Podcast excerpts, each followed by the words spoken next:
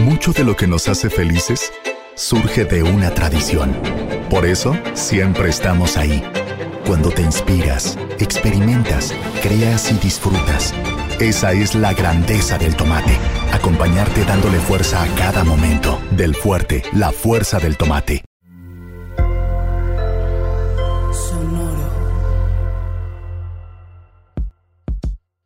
En este episodio de Unbranded platicamos con Jorge Alor sobre el futuro de la publicidad y sobre cómo surgen cambios a velocidades exponenciales que implicarán una serie de disrupciones para las que más nos vale estar preparados si se puede decir, entre comillas, ley de Moore, ¿no? Donde, donde va viendo cada año cómo se va duplicando la velocidad de los cambios, ¿no? Y eso, eso me, friquea, o sea, decir cómo, cómo ha cambiado la, la, tecnología, las herramientas y la visión de los últimos, no es lo mismo de lo, cómo cambió de los últimos 10 a los últimos 5, a los últimos 2, a los últimos 2 al último, ¿no? Es, es increíble, es increíble. Y cuando vienes, no puedo decir la ola, ¿eh? Yo te diría, cuando vienes para arriba y ves la avalancha que viene de cambios de disrupción que nos va a tocar a nosotros, porque nosotros estamos en la punta de la ola, ¿no? Con las marcas que están en la punta de la ola y comprendiendo a los usuarios que hoy están en la punta de la ola, dices, wow. También hablamos sobre cómo estos cambios implican un nuevo surgimiento de intermediarios que abren una brecha entre el consumidor y los equipos de marketing a partir de la inteligencia artificial. O sea, Colgate ya no le va a vender a Jero. Ya no, Colgate ya no le va a decir, mira, Jero, la, este, a esta modelo caucásica, ¿verdad? La, sonrisa perfecta y Jero, y entonces se va a proyectar porque él y le va a llegar al corazón. No, Colgate le va a tener que, vender a la Jarvis de Jero diciéndole que está barata, que jala bien, que a Jero le gusta, que no hace caras cuando se está lavando los dientes y que además este, le gusta a su familia también. Entonces, pues, y eso es algo que van a hacer entre los mismos, que se va a tener que hacer por nosotros, quiero pensar, Jero, por las agencias en su momento, pero ya no va a tener mucho que ver con el mundo del advertising. Además, nos compartió sus ideas sobre cómo las nociones de multiversos y espacios digitales tienen un enorme potencial en las áreas donde se cruzan con estrategias de marketing. Pero fíjate estas palabras, ¿eh? una de las grandes migraciones que habría sería del universo que nosotros conocemos a los metaverse. O sea, habrá gente que se abandone en esta vida para vivir una vida en un metaverse, para vivir una vida que adopta eh, dentro de un universo paralelo. Hoy ya existe eso, ya hay gente que se ha suicidado por, por, por temas de Second Life.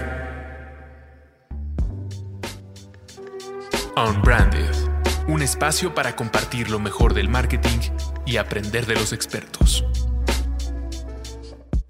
¿Qué tal? Bienvenidos a Unbranded, un podcast de marketing. El día de hoy platicaremos del futuro de la publicidad y los metaversos. Mi nombre es Berna Pavón. Y yo soy Jerónimo Ávila y para el episodio de hoy, número 29 de Unbranded, tenemos de invitado a Jorge Alor. Jorge es una persona que siempre ha estado inmerso en el mundo digital, ha trabajado en diversos proyectos que se han destacado por su enfoque de innovación. Tras haber fundado dos revistas pioneras en la cultura digital en México, Sputnik y Atomics, Jorge creó Banana, agencia precursora en marketing digital y una de las primeras en el mundo en utilizar datos para crear, optimizar y personalizar campañas con base en algoritmos. Bienvenido Jorge On Branded. Jero, un gusto. Berna, hola. Qué gusto tenerte por aquí. ¿Qué tal Jorge? No, hombre, el gusto es mío. una de las cosas con las que no te presenté, George, es que además has sido presidente de la mesa de agencias de la IAB los últimos dos años. No, como cuatro ya, Jero.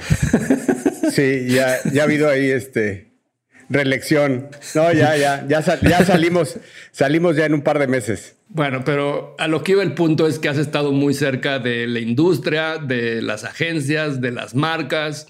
Eh, sé que has impulsado muchísimas iniciativas alrededor de, del ecosistema y por eso quería empezar como el programa que nos contaras un poco de la industria publicitaria y su futuro. O sea, qué cosas has visto a lo largo de estos meses, años, además de en toda tu carrera al estar, tener una agencia y, dedicarte a esto, pero estando platicando con tanta gente eh, a través de la asociación, ¿qué notas que está cambiando?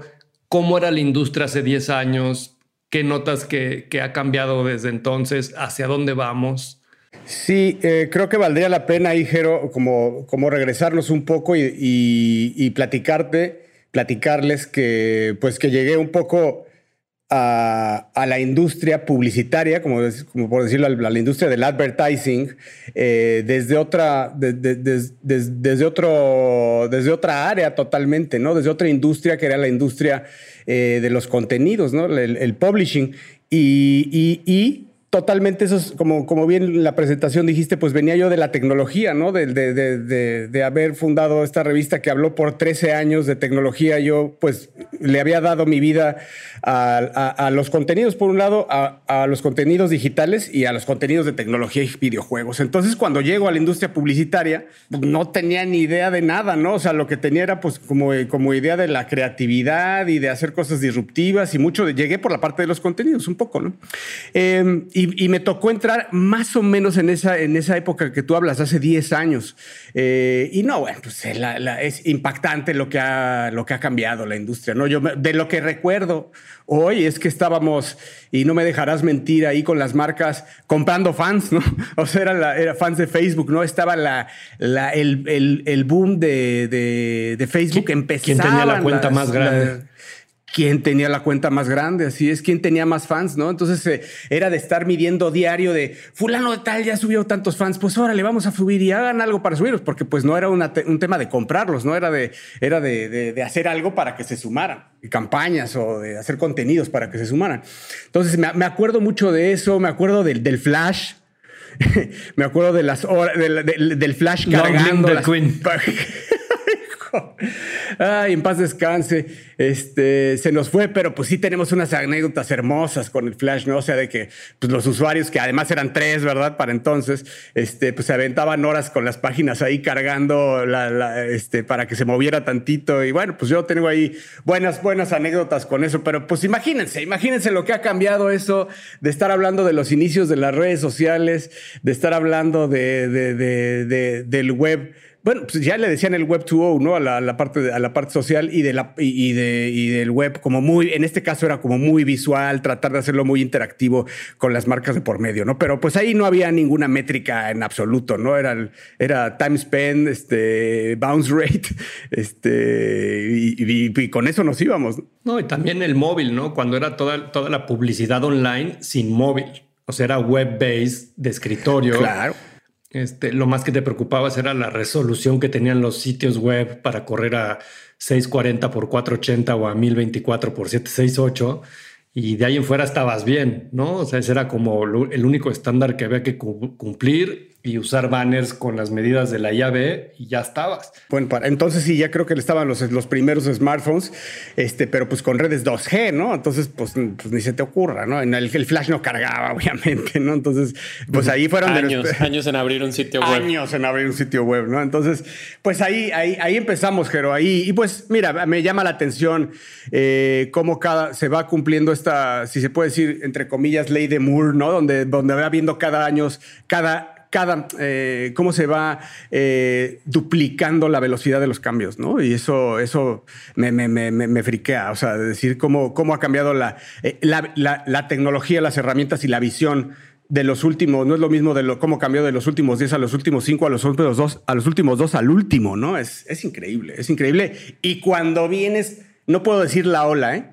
Yo te diría, cuando vienes para arriba y ves la avalancha que viene de cambios, de disrupción que nos va a tocar a nosotros, porque nosotros estamos en la punta de la ola, ¿no? Con las marcas que están en la punta de la ola y comprendiendo a los usuarios que hoy están en la punta de la ola, dices, wow, o sea, se va a poner interesantísimo los próximos años. ¿Cuál es una que te emocione? O sea, que digas, ese cambio lo quiero ver. Ah, eh, eh, el AI, la inteligencia artificial me, da pánico y me reta y, me vuelvo loco. O sea, me, vuelvo loco, me vuelvo loco cuando, cuando empiezo a ver cómo empieza a tener incursiones en el ámbito creativo, por ejemplo, ¿no? Allá, cuando ya empiezan a tener eh, en incursiones en el arte, en crear música, en crear, bueno, copies, ¿verdad? En crear videos, en crear es, ya cuando se empieza a meter en el, en, el, en el campo de la creación del hombre, ¿no? O sea, ya no es de reconocer, sino cuando va a empezar, sí me lleva a pensar que no sé qué sigue. No, no sabes si nos vamos a quedar sin chamba. Correcto. Es lo que iba a decir, ese, ese momento donde tu trabajo empieza a ser vulnerable. Así es, así es. Eh, yo sí creo que eh, vamos a va a tener que tener un jinete siempre, ¿no? Va a tener que, haber, tener un jinete, pero, pero sí vamos a ver cosas que nunca antes un cerebro humano ha pensado. O sea, hay cosas que siempre pudieron haber estado ahí que no las había pensado nadie antes. Y vamos a ver los próximos años que van a estar regidos por la inteligencia artificial, sin duda. Vamos a ver cosas totalmente disruptivas y vamos a tener que hacernos a la idea, ampliar nuestra conciencia eh, y estirarnos mucho por lo que vamos a ver, ¿no? Van a ser cosas bien, bien, bien fuertes, padres, no padres, eh, como de todo, ¿no?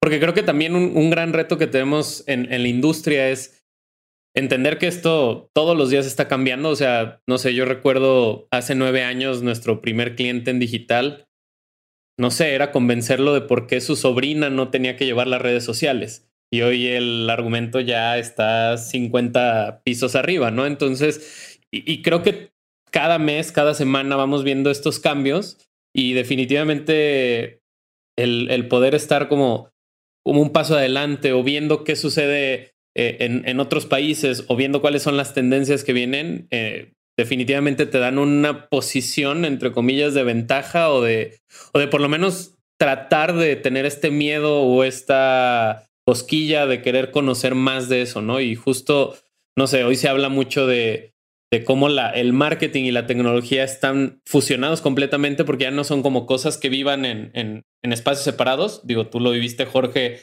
de, de, venir del contenido y la tecnología y ahora la publicidad. Separarla de la tecnología es prácticamente imposible o es algo, es un fundamento de hace cinco años, ¿no? Sí, sí, imposible, ¿no? dicen que el futuro de, del marketing, porque no, ahorita hablamos de la publicidad como tal, pero sí del marketing será pues quien domine las herramientas.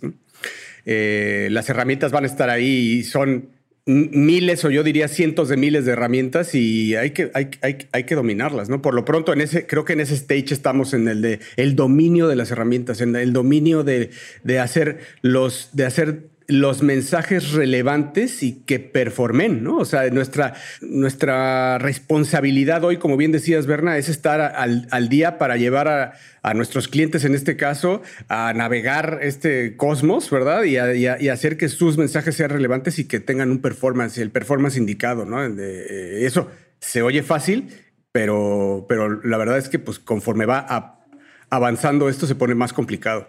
Este, este tema de las herramientas yo creo que al final es, software, ¿no? Porque luego quienes nos escuchan, hay, estos temas como de data e inteligencia artificial y machine learning y cualquiera de esos otros términos que, se ponen de moda y todo mundo los usa, pero al final tratando de profundizar un poquito en, en, qué significan y por qué van a ser importantes hacia el futuro, yo que quienes trabajen en esta industria van a tener que aprender a utilizar una serie de herramientas que te ayudan a extraer información, que te ayudan a clasificar la información, que te ayuda con inteligencia artificial a detectar correlaciones o tendencias o insights de esa información, a partir de eso tomar decisiones y creo que también automatizar la toma de decisiones, ¿no? Yo veo hoy que mucho de de los retos que tienen las grandes marcas es, ya tenemos data, porque siempre la han tenido, ¿no? O sea, tú imagínate una compañía de retail, pues toda la data que tiene de los productos que se venden, y yo ya sé que junto con unas tortillas vendo el queso, o sea, todas esas correlaciones y todos esos hábitos de consumo ahí están en sus sistemas, en sus bases de datos. O sea, no es algo que antes no existiera, siempre ha existido. Lo que pasa es que en esta época puedes explotar más que nunca antes qué decisiones tomas de negocio con esa información. Y creo que el reto ahora es cómo automatizo las decisiones, porque lo que la inteligencia artificial va a hacer hacia el futuro en la humanidad es lo mismo que las calculadoras o que las computadoras en su momento, que es una capacidad de procesar y hacer operaciones matemáticas a una velocidad que el ser humano no puede hacer. Y que si tú tuvieras que a mano ir a registrar cada una de esas pedazos de información y tratar de entender qué significan y, tratar de tener la visibilidad de conectar los puntos e identificar cosas, nos tomaría una eternidad. Y la computadora le cuesta unos milisegundos. Algo sencillo, los newsletters.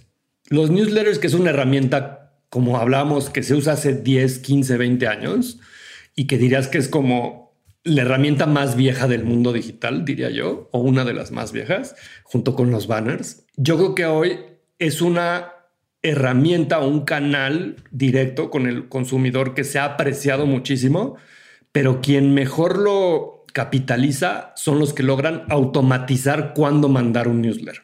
Ponte a pensar en un banco. Los bancos hace no muchos años estaban en la carrera de mandar los estados de cuenta por, por, por email y ya hasta ahí llegaba su estrategia de newsletters, ¿no? No era mucho más avanzado que eso. Y ahora creo que lo que tendrían que estar pensando, que yo que pocos lo logran, yo por ejemplo uso Citibanamex y cada vez que entro al portal me sale el mismo pinche pop-up de que si quiero un crédito. Y diario que entro lo tengo que cerrar ¿Por qué no ese, ese pedazo de software ya aprendió que no me interesa y que no es relevante ese crédito para mí si ya lo cerré 17 mil veces? Eh, pareciera una tontería, pero ahí está la inteligencia que tienen que hacer las marcas hacia el futuro. ¿Cómo programan que ese website o que ese newsletter que me mandaron con, con un crédito personal, empresarial, con una nueva tarjeta de crédito, con una inversión, con un seguro, con un lo que sea, si ya lo intentaron tantas veces y no funcionó y no fue relevante, que no lo sigan intentando y que intenten una cosa distinta o que lo dejen de intentar si todo lo que me mandan lo tiro a la basura. Pero lo mismo pasa con un cupón, lo mismo pasa con una oferta en un, en un anuncio de Instagram, lo mismo pasa con un pre-roll en YouTube. O sea, las marcas hoy tienen ese retro, creo, enorme de cómo integrar todas estas herramientas y automatizar todas esas decisiones, porque pues tampoco las puedes tomar a mano por todos los usuarios y por todos los caminos que puede, todas las permutaciones que pueden existir de esas decisiones. Y creo que ahí es donde el marketing y la tecnología se tienen que, fusionar. Las marcas con las que tú normalmente platicas, Jorge, ¿en dónde están en ese sentido? ¿Hacia dónde quieren ir? ¿Tienen presión? ¿No tienen presión? ¿Tienen prisa? ¿Lo entienden? ¿No lo entienden? ¿Tienen los equipos, el recurso humano, las personas capaces para tener esas conversaciones y llevar esos proyectos? Pues en general Sí, o sea, nosotros trabajamos con marcas AAA y generalmente están bien, o sea, tienen los recursos, tienen las herramientas y tienen la visión, que son tres cosas que considero que son súper importantes. Yo creo que ahí, Jero, em, estamos en un periodo de transición. O sea, creo que tanto nosotros, las agencias como las marcas, sabemos que vamos caminando hacia la, a la ultra personalización y hacia la automatización, que son dos cosas diferentes, pero es un camino, ¿no? nos está llevando ese camino de que va, eh, que hemos estado, como decías en un principio, haciendo mucho a mano, ¿no? Haciendo interpretación de, data a mano, a mano como tal, pero cada vez es, es menos. Entonces, pues creo que todos vamos hacia allá en, en algún momento y, y lo interesante es ver, Jero, yo creo que más allá, porque hoy como intrínseco del ser humano es pensar, es short term, ¿no? Como algo a corto plazo y decir, bueno, pues ya vamos a llegar ahí, pero ahí pues prácticamente ya estamos. O sea, yo te diría, vamos a platicar de qué sigue de eso. Vamos a platicar de, efectivamente que la, la, inteligencia artificial nos va a llevar a los, a los, porque hoy en día, para ver, un Salesforce ya tiene inteligencia artificial, un Salesforce ya tiene este plan, un plan, un CRM potentísimo, ¿verdad? que tiene inteligencia artificial y que te puede mandar mailings este, pensados y hechos a la medida de lo, de, lo que eres, ¿no? Es hoy en día. Y, Pero no sé si, si la implementación y la gestión de esa herramienta en el tiempo es, estamos ahí. Contra, contra eso están luchando los de Salesforce, exactamente, porque no hay hoy en día la gente que implementa. Van ellos un poco más rápido. Pero lo que quería llegar es un poco hacia dónde pensaríamos cuando ya esté todo automatizado, ¿no? O sea, hacia decir, eh, ¿qué sigue de eso? ¿no? Son lo, yo creo que los, los asistentes digitales serán la, la siguiente gran, eh, el siguiente gran hito de, de, la industria en donde estamos, ¿no? Entonces, porque al final tú ya no vas a comprar, o sea, ya es, ya es difícil. Estoy hablando de, ya no estoy hablando a corto plazo, ya estoy hablando a mediano, a mediano, largo, no, a mediano plazo Jero va a decirle a su asistente digital Jarvis que compre, que compre pasta de dientes. O sea, Colgate ya no le va a vender a Jero. Ya no, Colgate ya no le va a decir, mira, Jero, este, a esta modelo, este, caucásica, ¿verdad? La, sonrisa perfecta y Jero, y entonces se va a proyectar porque él y le va a llegar al corazón. No, o sea, va, Colgate le va a tener que, vender a la Jarvis de Jero diciéndole que está barata, que jala bien, que a Jero le gusta, que no hace caras cuando se está lavando los dientes y que además este, le gusta a su familia también. Entonces, pues, Jarvis va a comprarle una pasta de colgate de tal, y eso es algo que van a hacer entre los mismos, que se va a tener que hacer por nosotros, quiero pensar, Jero, por las agencias en su momento, pero ya no va a tener mucho que ver con el mundo del advertising, no en ese nivel, no al nivel commodities quizá, ¿no? Pero, pero no va a tener tanto que ver con, el, con la creatividad, ¿no? Con, con las emociones, sino con los poderes fácticos de la información entre un asistente digital y las características de tu producto, precio, plaza, etcétera. lo que dices es que las marcas van a tener que trabajar más en cómo generan estas relaciones con los Amazon, con los Google del mundo, que son estos macrosistemas que van a tener acceso a todas estas alternativas de productos y servicios y dependiendo en cómo te conocen van a tomar esas decisiones de consumo por ti. Es exactamente. Eh, eh, pensemos que nos van a conocer más que nosotros mismos, tanto nuestros propios asistentes o como nuestros, nuevos, nuestros propios smartphones o las mismas plataformas como Amazon que podrían tener, en base a la correlación de los datos que tienen hoy de tus compras, poder determinar quién eres mejor que tú. Sin duda. estaríamos, estaríamos hablando de una nueva era de SEO, pero en este caso, en lugar de optimizar búsquedas en Internet, estaríamos optimizando comportamientos u oportunidades de compra. Claro, inclusive, inclusive déjenme decirle que podemos hablar, Benja, de pensamientos, porque probablemente por una interpretación de la data podrían ellos estar pensando que estás pensando en comprar un auto cuando ni siquiera lo has externalizado, externalizado y no lo has buscado necesariamente, pero dicen, él va por un, por un auto porque, porque hacen una correlación de tres datos, de tres datos y lo hacen. Que termina siendo un, un, debate hoy muy, muy fuerte, ¿no? Yo lo veo diario en la universidad y, no sé, el 90% de mis alumnas consideran que sus dispositivos las escuchan y que, la, y que les venden a través de lo que escuchan. Cosa que queriendo entender este panorama ético y, el mundo de caramelo de la publicidad, pues no debería de suceder, pero realmente todas estas correlaciones,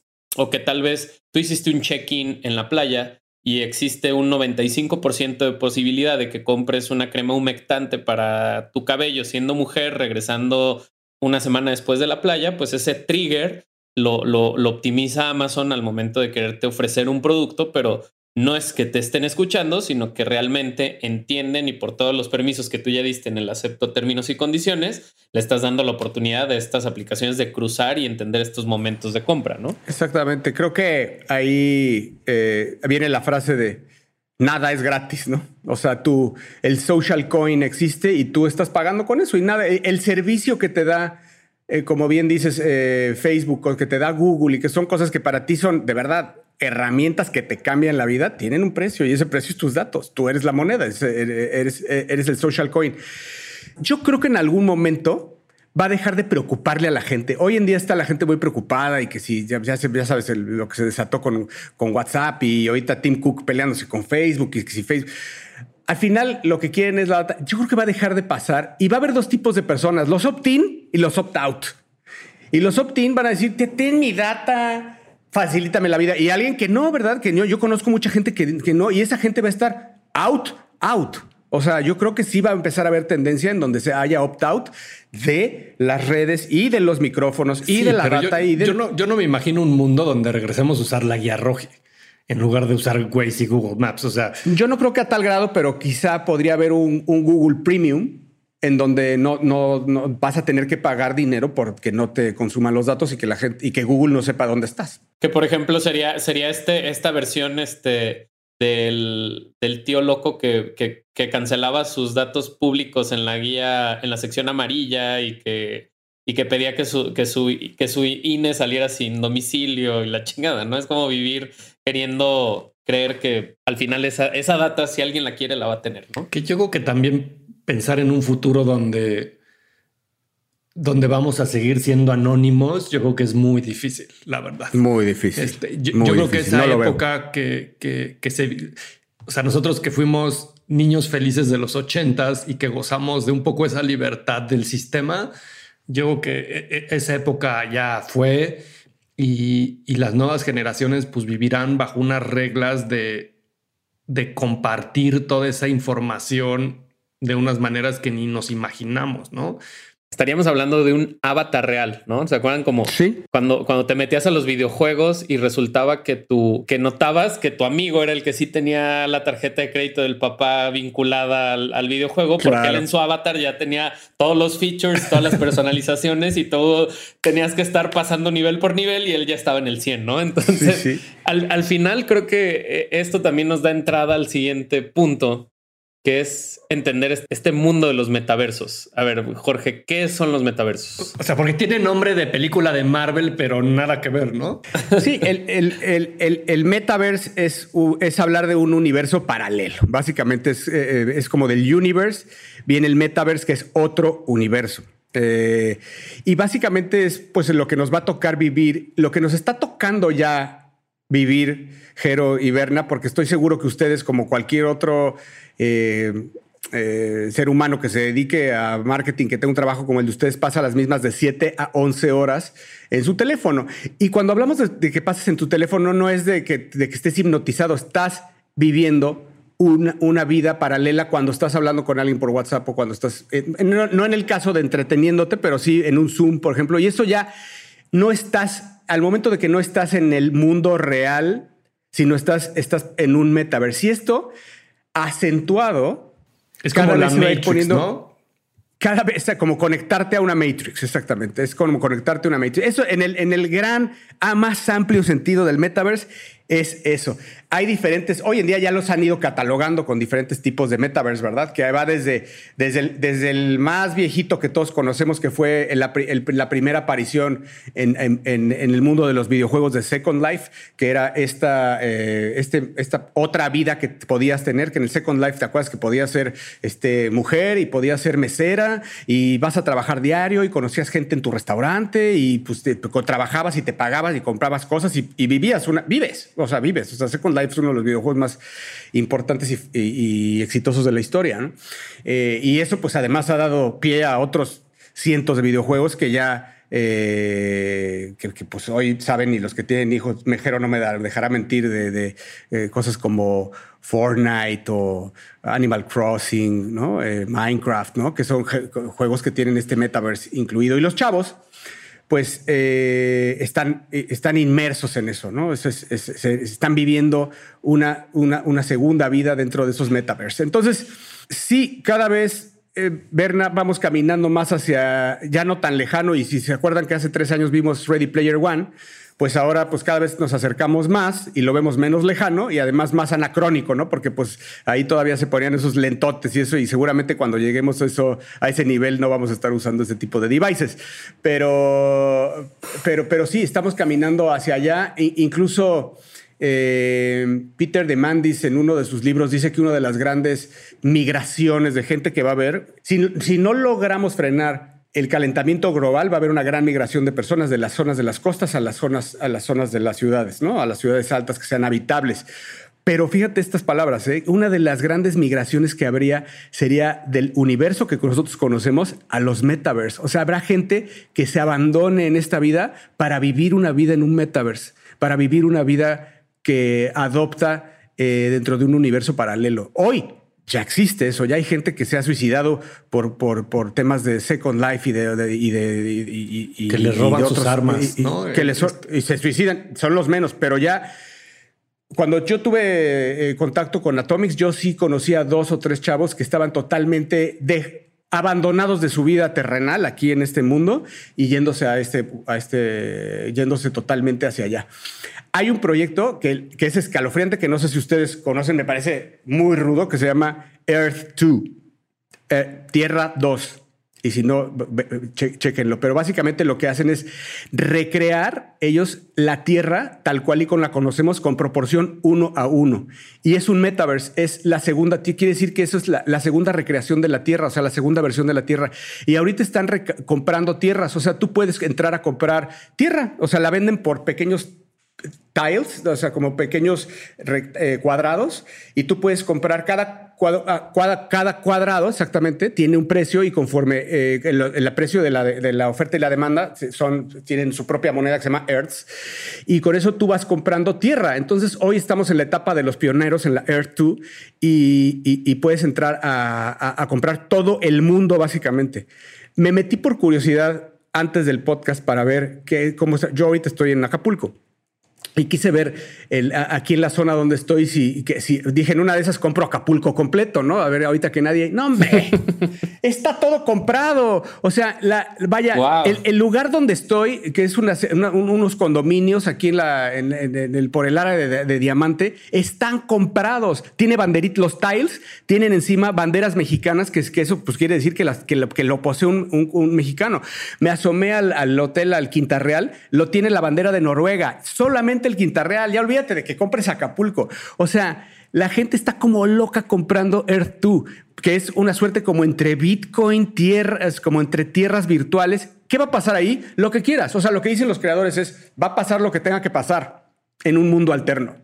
Ponerle un juego, ponerle propiedades, va a ser como un, como un Internet, pero de un Earth, de una, de una copia uno a uno de la Tierra en un mundo virtual. Loquísimo.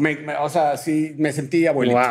y por lo que me gustó este tema, porque este, quien nos escucha dirán, estos güeyes ya desvariaron esto, qué chingados tiene que ver con el marketing. Todo. La realidad es que tiene que ver todo, ¿no? Porque una de las, de los pilares para hacer publicidad y, y para poder promocionar un producto o servicio es estar en el lugar donde están tus, tus posibles compradores. Si ese lugar es un estadio de fútbol, pues ahí hay que poner publicidad. Si ese lugar es el Corona Capital, donde cientos de personas se reúnen a escuchar música, pues ese es el lugar. Si es anuncios en un programa de televisión, porque eso es, lo que hacen todas las familias los domingos en la noche, pues eso es lo que hay que hacer. Si es poner un anuncio en la radio cuando todo el mundo manejamos nuestro coche, pues ahí es donde hay que estar. Y la verdad es que hacia el futuro, estos ambientes virtuales, más allá de las plataformas, Hoy es evidente con Facebook que pasa la gente muchas horas en Facebook o en Instagram o en YouTube o en cualquiera de esas plataformas. Pero estos metaversos que de repente no los reconocemos tan fácil como estas propiedades donde deberíamos estar haciendo activaciones o, ciertas, tener cierta presencia de marca. Como dices, así como puedes comprar estos pedazos de tierra en este Earth 2, pues ¿por qué no comprar las vallas en FIFA? ¿O por qué no Coca-Cola hacer el concierto más grande dentro de Fortnite, como cosas que ya se han hecho, pero que no necesariamente han tenido un patrocinador, ¿no? Y, como todo va a ser poco a poco, ¿no? Pero algunas características que, que, hay este, en estos metaversos, encontré tres. Uno que es la interactividad, ¿no? O sea, son espacios donde la gente está socializando. Eh, yo lo he visto con mis hijos en la pandemia, la parte social, física de la escuela la han transferido a estos lugares y estas plataformas. Y ahí pasan muchas horas jugando, sí, pero sobre todo socializando. O sea, el juego hasta podría ser secundario. Luego juegan unas cosas tan sencillas como Minecraft, pero lo importante ya no es solamente el juego o la adrenalina que genera el juego, sino tal vez el componente más importante es el social que sucede adentro de estas plataformas, ¿no? Otro es como la corporiedad, le llaman, ¿no? Que es todas las leyes o reglas que hay adentro de estos universos que se parecen o no a la vida real, ¿no? O sea, el día y la noche en Minecraft, por ejemplo. O a lo mejor puede ser la gravedad en un videojuego, ¿no? Y que caminas o, o, de repente caminas como si estuvieras en la luna, pues van modificando como ciertas leyes físicas. Uno que me encanta es la persistencia, que significa que aunque no estés conectado, ese mundo va teniendo una vida propia y avanza y continúa. Y eso genera un FOMO, el que te pierdes como un pedacito de la historia de qué sucedió adentro de ese mundo mientras tú no estuviste conectando y a lo mejor que, que, dormiste, que comiste, que, que, trabajaste y que hiciste las cosas que tenías que hacer para sobrevivir.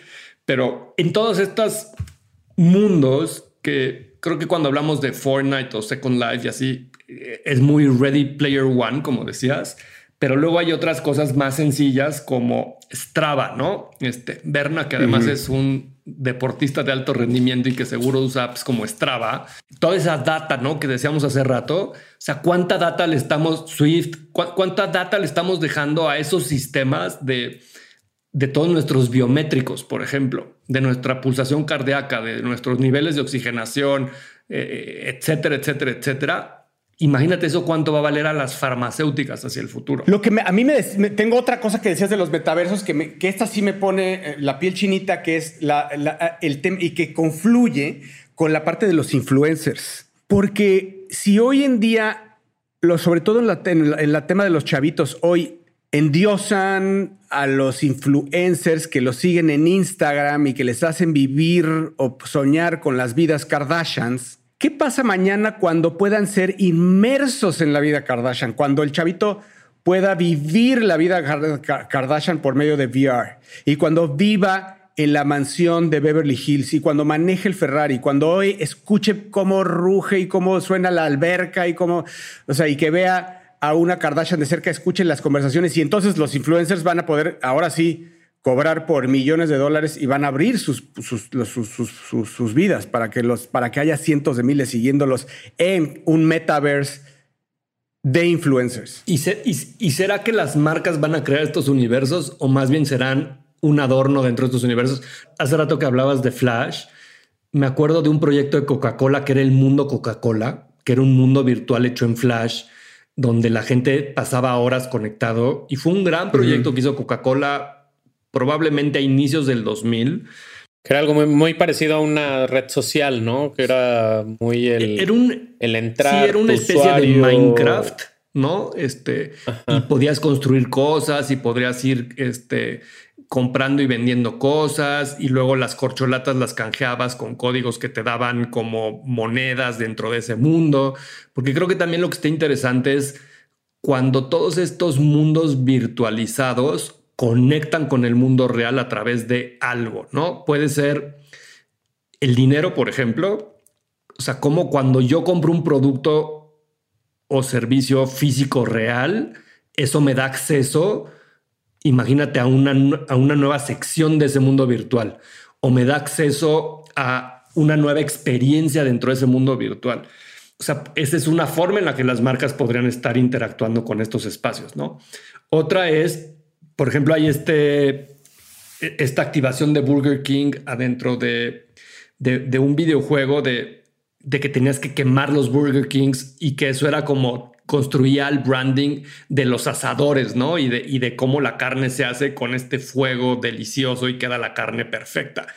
Pero sin futurear tanto, por ejemplo, ¿cómo ves que las marcas van a, van a estar en, en los conciertos post-COVID? O sea, ¿qué crees que cambien en ese tipo de experiencias ya en el cortísimo plazo? Van a pasar dos cosas, Jero. No podemos en el cortísimo plazo quitar la existencia del metaverse y, eso es porque se disparó con el COVID, ¿no? O sea, con COVID eh, y estando todo el mundo en casa, todo todos los temas de, de, metaverse se fueron. A, las nubes, pero y entonces eso quiere decir que todas las experiencias online le dimos esteroides. Ahora, ¿qué pasa con las offline? Que es un poco donde querías, donde quieres llegar.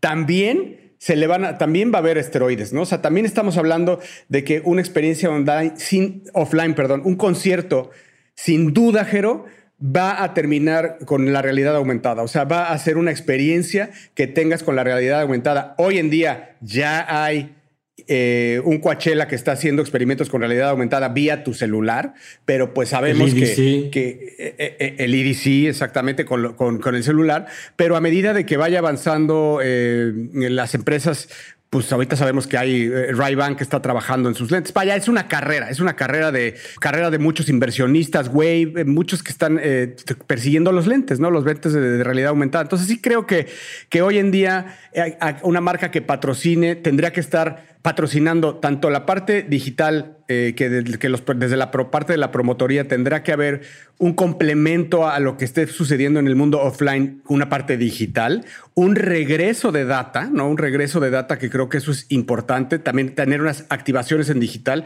y un regreso de data.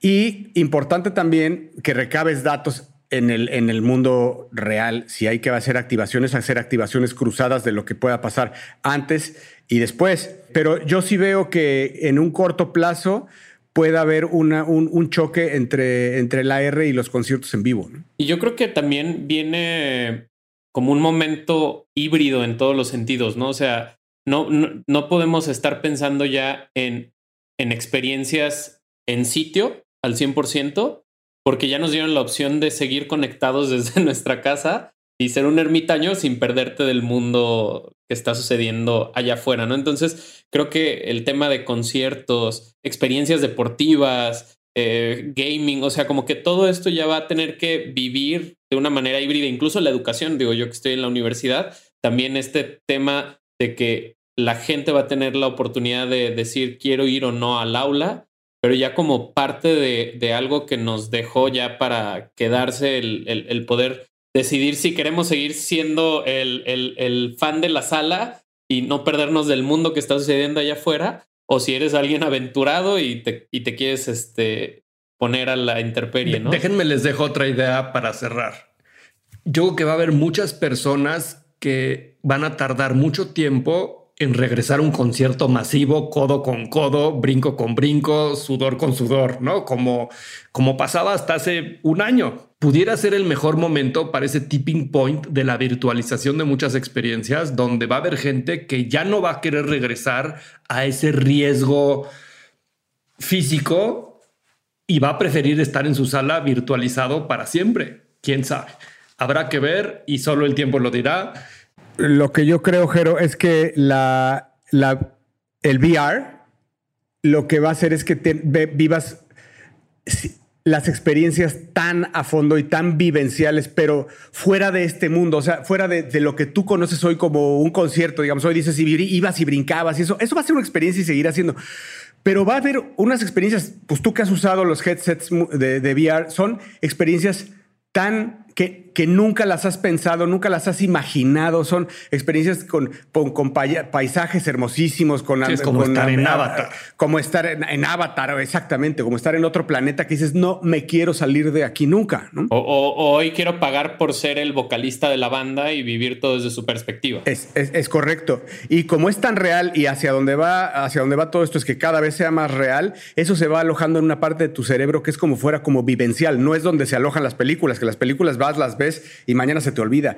El tema de usar VR es que es súper vivencial, ¿no? O sea, yo, yo, yo he estado en dos o tres experiencias muy, muy, muy, muy fuertes de, de, VR y que va a empezar, no, hoy, estamos empezando a hablar pues de, de, de, que son cosas pues, de conciertos y todo eso, va a empezar a haber experiencias de todo y va a haber desde sexo y de, cosas que, que, cosas oscuras del ser humano, ¿no? Y que va a terminar siendo como la, la película de, Strange Days, ¿no? Que va, que va a ser una una especie de droga, porque al final lo que libera todo esto pues es, es dopamina, ¿no? Pues parece que estaríamos hablando de cosas muy lejanas, pero la verdad, eso yo lo veo más rápido de lo que pensamos. Ya está ahí, es que ya está ahí, es un tema de adopción, ¿no? Ya no, y aparte ya no podemos correr, ya, ya no, no es un tema de que ahorita estamos divagando, pareciera, me da, me da pena con tus escuchas, Jero, que pareciera que estamos divagando, pero está ahí, quien no lo puede, eh, aquí la diferencia es de quien conduzca las naves,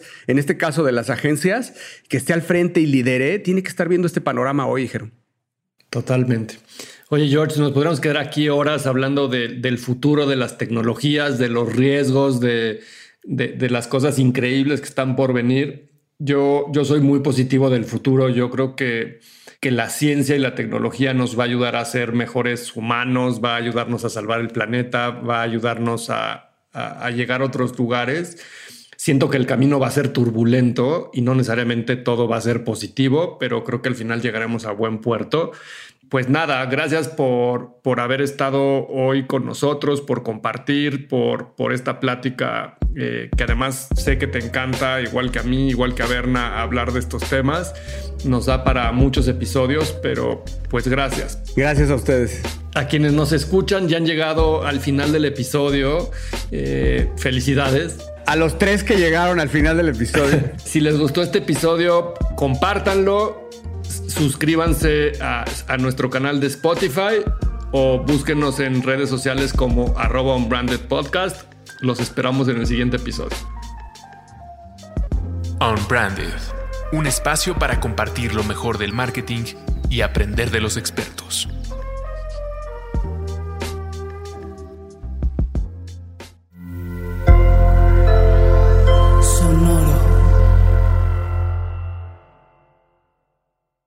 Hello, it is Ryan, and we could all use an extra bright spot in our day, couldn't we? Just to make up for things like sitting in traffic, doing the dishes, counting your steps, you know, all the mundane stuff. That is why I'm such a big fan of Chumba Casino. Chumba Casino has all your favorite social casino style games that you can play for free anytime, anywhere with daily bonuses. That should brighten your day a little. Actually, a lot. So sign up now at chumbacasino.com. That's chumbacasino.com. No purchase necessary. VGW Group. Void were prohibited by law. See terms and conditions. 18 plus. ¿Estás listo para convertir tus mejores ideas en un negocio en línea exitoso? Te presentamos Shopify. Tal vez no lo sabías, pero nuestro podcast More Than Mamis es un negocio y lo empezamos por supuesto para desahogarnos y hablar sobre la maternidad, no para convertirnos en expertas de ventas y del e-commerce. Así que sí, necesitábamos ayuda para vender nuestro merch y poner en marcha nuestra tienda. ¿Y cómo suena con Shopify? Llegó otra venta. Shopify es la plataforma de comercio que está revolucionando millones de negocios en todo el mundo. Ya seas un emprendedor desde tu casa o desde donde sea, Shopify es la única herramienta que necesitas para iniciar, administrar y hacer crecer tu negocio sin dificultades. Con Shopify puedo gestionar pedidos, envíos y pagos desde cualquier lugar, brindándote toda la información y estadísticas de tus ventas al detalle. Regístrate para un periodo de prueba con tan solo un dólar al mes en shopify.com barra sonoro, todo en minúsculas. Ve a shopify.com barra sonoro para llevar tu negocio al siguiente nivel. Shopify.com barra sonoro.